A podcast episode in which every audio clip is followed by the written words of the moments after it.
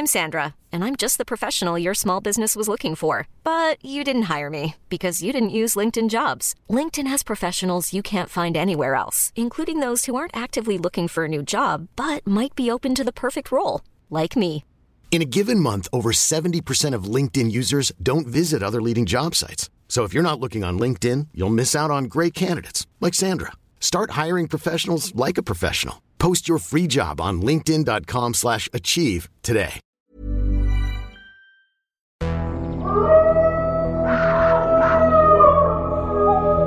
Bienvenue dans Nous les vivants, une série de podcasts de l'Obs consacrée comme son nom l'indique au règne du vivant, de tout le vivant, les animaux et les plantes, à l'heure où l'on commence à comprendre, nous humains, qu'il n'existe pas de réelle séparation entre eux et nous.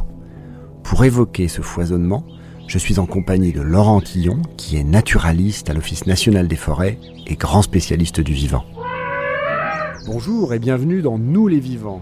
Cette semaine, nous continuons de pénétrer dans l'intimité de cet arbre majestueux, ce végétal d'exception qu'on appelle le chêne. Dans les deux premiers épisodes de Nous les vivants, nous avons vu que l'arbre était capable de communiquer avec son entourage et il était aussi capable de mener une guerre, une vraie guerre pour sa défense. Cette semaine, on va se poser une question presque existentielle. Est-ce que ça pense un chêne? Parce que le chêne, c'est un être vivant, sensible et même on pourrait dire ultra sensible, en interaction permanente avec son environnement, que ce soit pour discuter avec lui, oui, pour discuter, on l'a, vu, ou pour se défendre des prédateurs. Alors évidemment, les questions qu'on se pose, c'est a-t-il conscience de lui? A-t-il conscience des autres? Est-ce que ça a du sens de poser ces questions? Pour répondre à ces profondes interrogations, j'ai le plaisir d'accueillir Laurent Tillon. Bonjour Laurent. Bonjour Arnaud. Vous êtes responsable biodiversité à l'Office national des forêts et vous êtes aussi l'auteur d'un très beau livre publié chez Actes Sud qui s'appelle Être un chêne. Être un chêne nous fait partager l'existence au quotidien d'un de ces chênes que vous connaissez bien et qui s'appelle Quercus. La première question qu'on a envie de se poser, elle est à la fois très simple et très compliquée. Est-ce que Quercus est intelligent? C'est vrai qu'on pourrait se poser la question, un arbre peut-il être intelligent alors qu'il n'a pas de cerveau, qu'il n'a pas de système nerveux centralisé comme n'importe quel animal? On aurait du mal à imaginer et à concevoir qu'un végétal puisse avoir développé une forme d'intelligence. Et pourtant, et pourtant, si on s'intéresse à la définition du mot intelligence, l'intelligence c'est quoi? C'est la capacité de s'adapter. Alors notre arbre est enraciné, ok. Mais il développe des adaptations qui sont multiples. Il utilise différents systèmes que la nature a inventés pour lui permettre, par exemple, de faire monter la sève jusqu'en haut de lui-même. Mon chêne, dont vous parliez Arnaud, Quercus, fait 32 mètres de haut. Arriver à affréter la sève jusqu'aux feuilles qui se trouvent à 32 mètres de haut peut être un vrai défi pour un organisme qui passe son temps à lutter contre la gravité. Et pourtant, il y arrive. En réalité, la montée de la sève repose sur trois principes. Le premier principe, c'est la constitution des tissus des vaisseaux conducteurs de sève, qui sont principalement composés de lignine. La lignine, c'est une molécule un peu particulière. Encore une fois, un tanin, des molécules complexes qui durcissent le bois et le rendent assez difficile à décomposer, mais qui ont aussi une propriété de faire fuir l'eau. En réalité, c'est une molécule hydrofuge qui oblige l'eau à progresser vers l'éloignement. Sauf que les vaisseaux conducteurs de sève sont étroits. Et donc, où l'eau peut-elle aller? Eh bien, elle va principalement vers le haut. Mais ça ne suffirait pas. Alors le deuxième principe, inventé par l'arbre, par la nature, c'est l'osmose. En réalité, nos feuilles qui sont tout en haut de l'arbre fabriquent des sucres et des molécules assez complexes. Or, la nature n'aime pas qu'un liquide soit fortement concentré en molécules complexes d'un côté et soit très peu chargé de l'autre côté. Les molécules complexes étant vers le haut de l'arbre, l'eau est aspirée de manière à tenter de créer une osmose avec une charge à peu près équivalente du haut vers les racines de ces molécules qui sont à l'intérieur de la sève. Et tout ça, ça ne suffirait pas. Il faut un aspirateur, une forme de système qui va obliger l'eau à aller vers le sommet de l'arbre. C'est ce qu'on appelle l'évapotranspiration. En réalité, sur chaque feuille, il y a comme des petites fenêtres, qu'on appelle des stomates, qui s'ouvrent au moment où il y a du soleil. Or, ça permet notamment les échanges gazeux hein, avec l'air, ça permet à la feuille de récupérer le gaz carbonique, ça lui permet de relarguer l'oxygène qui nous est si précieux. Mais ça lui permet aussi de relarguer de la vapeur d'eau. Et en réalité, en relarguant cette vapeur d'eau, ça crée une forme d'appel d'eau vers les parties basses de l'arbre. Eh bien, ce système est une forme de démonstration de l'intelligence dont l'arbre s'est doté pour permettre d'utiliser les principes simples de la nature et lui permettre de vivre et d'être tel qu'il est et tel qu'on le connaît. Et j'ai l'impression aussi que de ces formes d'intelligence, c'est qu'il est capable, le chêne, de travailler avec d'autres créatures en fait autour de lui. C'est aussi une de ses particularités. L'intelligence va jusqu'à le pousser à euh, se doter de certains organismes qui vont l'aider à lutter contre les ravageurs. Prenons l'exemple du pic, cet oiseau forestier dont le bec est en forme de ciseau à bois. Pour lui permettre de creuser à l'intérieur de l'arbre une loge dans laquelle il va faire son nid mais qui va être récupéré ensuite par tout un tas d'autres organismes, notamment d'autres oiseaux comme les mésanges, comme des chauves-souris. Ces organismes qui sont ensuite susceptibles de réguler les insectes ravageurs qui vont soit se nourrir de ses feuilles, soit se nourrir de son bois. Eh ben, c'est une vraie preuve d'intelligence où le végétal est capable de s'associer ou d'appeler l'aide d'autres organismes, et là en l'occurrence des animaux qui sont quand même très différents de lui, pour lui assurer une forme de nettoyage dont il pourrait avoir besoin en cas d'attaque. On comprend bien que l'intelligence de l'arbre, du chêne, c'est d'être très en interaction avec son entourage, donc d'avoir conscience, on pourrait dire, de son entourage. Mais est-ce que ça a du sens de se poser cette question? Le chêne a-t-il conscience de lui-même? Ben En fait, le chêne, il a développé une très grande sensibilité. La timidité en est la vraie démonstration. Les arbres ont développé des petites cellules photosensibles mais aussi des cellules qui leur permettent de comprendre qu'à un moment, ils touchent un autre objet. Ce sont des petits récepteurs qui sont présents sur toutes les feuilles, à plusieurs endroits dans les feuilles, et qui indiquent au chêne qu'effectivement il est susceptible d'être à proximité immédiate d'un de ses congénères. Et collectivement, quand un chêne commence à avoir développé ses cellules dans une branche, puis une autre, puis une autre, puis aussi dans les racines, car les racines ne sont pas exemptes de ces fameuses cellules sensibles justement à la proximité d'un obstacle ou pourquoi pas d'un congénère.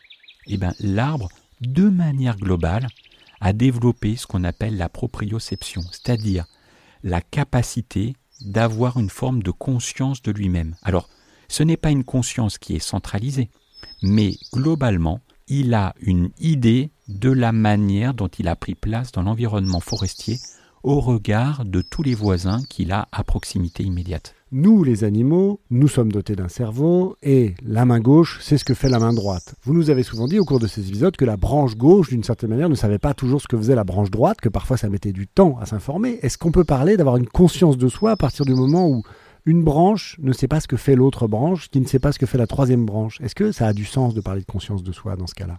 Finalement, pour le chêne, euh, ce qui lui permet d'avoir une forme de conscience de lui-même, ce n'est pas tant le fait de savoir précisément que sa branche de droite est en train de vivre un événement particulier et que la branche de gauche doit réagir, mais plutôt dans sa capacité à détecter tout ce qui est à sa périphérie et qui lui permet de savoir que un petit peu plus loin d'un côté ou un petit peu plus loin de l'autre côté, il y a un arbre qui prend de la place. Pourquoi pas un arbre de la même espèce, ou pourquoi pas un arbre d'une autre espèce, dont les réactions chimiques vont le renseigner sur effectivement la nature du voisin qui se trouve à côté de lui. Mais tous les récepteurs, une fois qu'ils sont réunis de manière globalisée, lui permet d'avoir une forme de conscience de lui-même, non pas directement, mais vraiment en se positionnant par rapport à ses différents voisins. Et c'est comme ça que l'arbre, quelque part, arrive à développer une proprioception qui lui donne une forme de conscience de où il se situe par rapport à son environnement et par rapport à tous ses voisins. Ce qui est extraordinaire, c'est que l'arbre est un individu collectif, on peut dire. C'est-à-dire que chaque branche, même chaque feuille, presque est un cerveau. C'est ça un peu. Hein. c'est ce qui constitue d'ailleurs une très très grande différence avec les animaux. Les animaux ont un système de fonctionnement centralisé. L'arbre, lui, fonctionne pas du tout de cette manière-là. On est bien d'accord Mais ça va même beaucoup plus loin. Une branche qui s'est développée sur le tronc a développé des caractéristiques qui sont propres à l'endroit dans lequel elle a poussé. Et ainsi, une branche qui va avoir poussé plein sud va être soumise à différentes contraintes qui pourront être différentes de la branche qui, elle, a poussé plein nord en partie basse de l'arbre, avec beaucoup moins de lumière accessible pour la croissance du feuillage. Et chaque branche va ainsi développer des micro-adaptations par le jeu des mutations successives. D'une année après l'autre, au regard de l'ombre qui va augmenter, au regard de conditions de vie qui vont un petit peu changer, les feuilles vont progressivement adopter une forme de patrimoine particulier pour tenir compte des contraintes auxquelles elles sont exposées et ainsi exprimer une modification génétique au niveau de chacune de ces branches en question. Et c'est ce qui fait qu'aujourd'hui, on fait des arbres, en particulier des arbres comme les chênes, des arbres coloniaires. Qu'est-ce que ça veut dire une créature colonière? Ça veut dire que génétiquement, la différence est suffisamment marquée pour que chaque branche soit capable d'avoir une réaction un petit peu différente de la branche voisine en fonction des conditions du moment. Et ainsi, quand vous vous mettez au pied d'un arbre, il faut avoir conscience que notre arbre finalement n'est qu'un rassemblement de plein d'individus, chaque branche constituant ces différents individus, mais qui sont tous dépendants d'un être unique, qui est l'arbre, qui lui-même est dépendant d'un seul et unique tronc et d'un système racinaire que l'ensemble de ces individus branches doivent se partager. Est-ce que ça a du sens de dire que l'arbre, il a une mémoire? Sur une souche d'un arbre, une fois qu'il a été coupé, on peut lire les cernes de l'arbre. Sur ces cernes, on peut découvrir l'histoire auquel l'arbre a été confronté. Alors, une partie de son histoire. Par exemple, vous allez détecter des moments, des périodes pendant lesquelles les cernes vont être très rapprochées. D'autres pendant lesquelles les cernes vont être très distantes les unes des autres et assez épaisses. Ça veut dire qu'il y a eu des moments de forte croissance quand les cernes sont épaisses et éloignées les unes des autres, ou au contraire que les tissus ont été contraints et à un moment ont été très rapprochés. Et à partir de la souche, vous pouvez quelque part reconstituer un peu l'histoire de l'arbre. Mais inévitablement, toutes les traces que vous pouvez lire sur ces cernes, toutes ces bribes d'histoire, traduisent qu'à un moment notre arbre a dû s'adapter à différentes conditions et que année après année, il a dû tenir compte de ce qui s'était passé par le passé, et c'est ainsi que notre arbre, quelque part, est capable d'avoir la mémoire des événements passés. On peut dire donc qu'un arbre ancien est un arbre plus expérimenté, plus intelligent qu'un arbre tout neuf, quoi. C'est exactement ça, et finalement nos arbres anciens, comme ils conservent vraiment la mémoire de ce qu'ils ont vécu par le passé, parfois il y a plusieurs décennies, et eh bien, ils sont en capacité de réaction, alors que les jeunes doivent se confronter aux différentes contraintes du milieu et doivent avoir subi l'herbivorie à un moment donné pour être en capacité d'une réaction beaucoup plus vive les années suivantes, au moment du printemps, quand ils risquent d'être confrontés à nouveau à ces mêmes risques. Au fond, là, on est en train de dire que l'arbre est intelligent, que l'arbre pense, que l'arbre a même conscience de lui. Est-ce qu'on n'est pas un peu en train de tomber dans l'anthropomorphisme? Il faut dire que beaucoup de scientifiques et puis dans le grand public, beaucoup de gens rechignent à considérer que l'arbre est intelligent mais ça dépend de la définition qu'on donne à l'intelligence. Ce ne sont pas des intelligences qui sont les mêmes que celles que l'on connaît. L'anthropomorphisme arriverait si on en venait à chaque fois à interpréter ce que l'on observe sur l'arbre uniquement avec notre regard animal et en essayant d'y caler des principes animaux. Prenons le cas de la communication entre les arbres. Parce que l'arbre, à un moment donné, est raccroché au mycélium, et à un moment qu'il va redistribuer des sucres qu'il a fabriqués, certains de ces sucres peuvent arriver pour un certain pourcentage d'entre eux, jusqu'à 30% certaines années, vers les arbres voisins. Pourquoi pas d'ailleurs des tout jeunes arbres qui peuvent être au début en difficulté et avoir besoin d'un peu du soutien des arbres voisins. Mais en réalité, pour l'instant, on n'a pas la preuve que cette transmission de sucre vers les jeunes arbres voisins soit consciente et volontaire. D'ailleurs, parler de volonté pour un végétal, ça n'aurait pas de sens. Mais par contre, notre arbre adulte qui est en pleine santé, qui est en pleine forme, qui est en capacité de produire énormément de sucre, s'il a la possibilité de réinjecter ces sucres vers les tissus de lui-même qui vont l'aider à croître encore plus vite, à grossir encore plus vite, à aller de plus en plus vers la lumière, pour prendre sa place de manière plus ferme face aux arbres voisins, il va pas s'en priver. Mais si en même temps, l'arbre, il n'est pas dans le genre à s'économiser, il va plutôt en produire un maximum, pourquoi pas ces sucres vont ensuite être emmagasinés sous forme d'amidon au niveau des racines pour préparer l'hiver suivant, puis le printemps suivant, au moment où il aura besoin d'énergie pour sortir les nouvelles feuilles. Mais pour autant, si ensuite tous les sucres qu'il produit sont en telle quantité qu'il n'a pas l'utilité de tout, il continue à produire des sucres qui ensuite vont vers le mycélium d'une part et d'autres arbres voisins, eh bien pourquoi pas? Il ne le fait pas consciemment, mais ça contribue à la bonne vie de l'arbre et de la forêt dans laquelle il se situe. Et pour autant, on ne peut pas considérer que ce soit une forme d'allaitement, par exemple, comme certains ont pu en parler, ou alors comme une forme de comportement de bienveillance vis-à-vis des végétaux voisins. C'est pas comme ça en réalité que ça fonctionne, et c'est pas comme ça qu'il faut le considérer. C'est juste différent, mais on parle bien d'intelligence, c'est bien une forme d'intelligence. Vous nous avez expliqué dans un épisode précédent que l'arbre, parmi mille stratégies qu'il avait mis en œuvre pour se défendre face aux ravageurs, il pouvait appeler au secours, on pourrait dire, grâce à des molécules, des insectes qui viennent manger les ravageurs.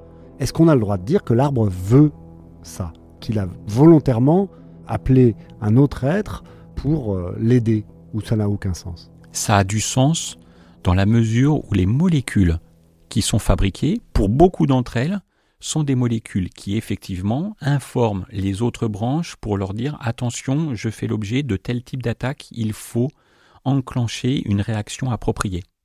Mais ça ne suffit pas.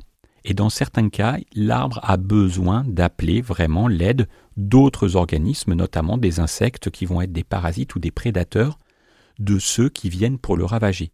Et là, il va émettre quelques molécules très spécifiques pour appeler ces organismes-là. Ce qui démontre bien que non seulement il a conscience de la possibilité de faire appel à d'autres organismes, mais qu'en plus de ça, il, quelque part, sait, je mets des guillemets dans l'utilisation du verbe savoir, il sait que certains de ces organismes vont détecter ces molécules et vont être en capacité de venir jusqu'à lui pour l'aider à enrayer le phénomène de pullulation des insectes qui viennent pour le corrompre. C'est donc bien une forme de communication, une forme d'intelligence avec une communication volontaire vers les organismes aussi différents qu'un insecte pour l'arbre qu'il est. Mais vous êtes un scientifique, donc vous mettez des guillemets à savoir, à vouloir. Euh, ce sont des choses indispensables pour ne pas qu'on, nous, humains, nous projetions sur l'arbre euh, nos propres comportements. Ce qui est très compliqué finalement dans toute cette histoire d'intelligence végétale, c'est de nous mettre à la place du végétal et d'essayer de saisir la manière dont il peut sentir son environnement, dont il peut avoir conscience de lui-même et dont il peut se doter de tous les outils lui permettant de prendre sa place et pourquoi pas d'être en interaction avec l'ensemble de son environnement au point de faire appel à tous les organismes dont il peut avoir besoin. C'est quand même assez compliqué de concevoir ce type d'intelligence et c'est pour ça que je préfère utiliser des guillemets sur ces termes-là, en me disant bien qu'il n'y a pas réellement une conscience identique à celle qu'on peut imaginer pour un animal, qu'il n'y a pas une forme de sensibilité identique à celle qu'on peut imaginer pour un animal, mais que l'arbre, en tant que végétal qui dure dans le temps, a développé une forme d'intelligence qui lui permet d'avoir en quelque sorte toutes ces capacités-là, mais à son échelle de végétal. Merci Laurent Tillon.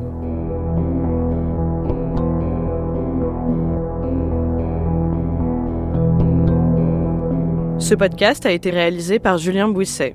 Musique Slip of the Tongue. Direction éditoriale Mathieu Aron.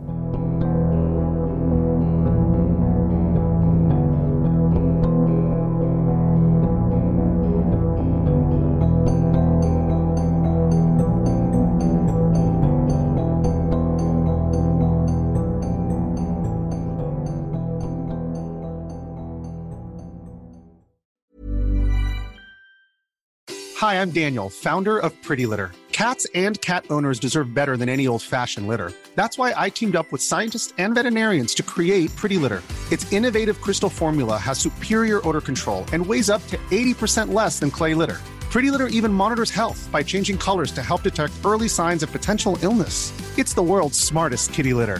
Go to prettylitter.com and use code ACAST for 20% off your first order and a free cat toy. Terms and conditions apply. See site for details.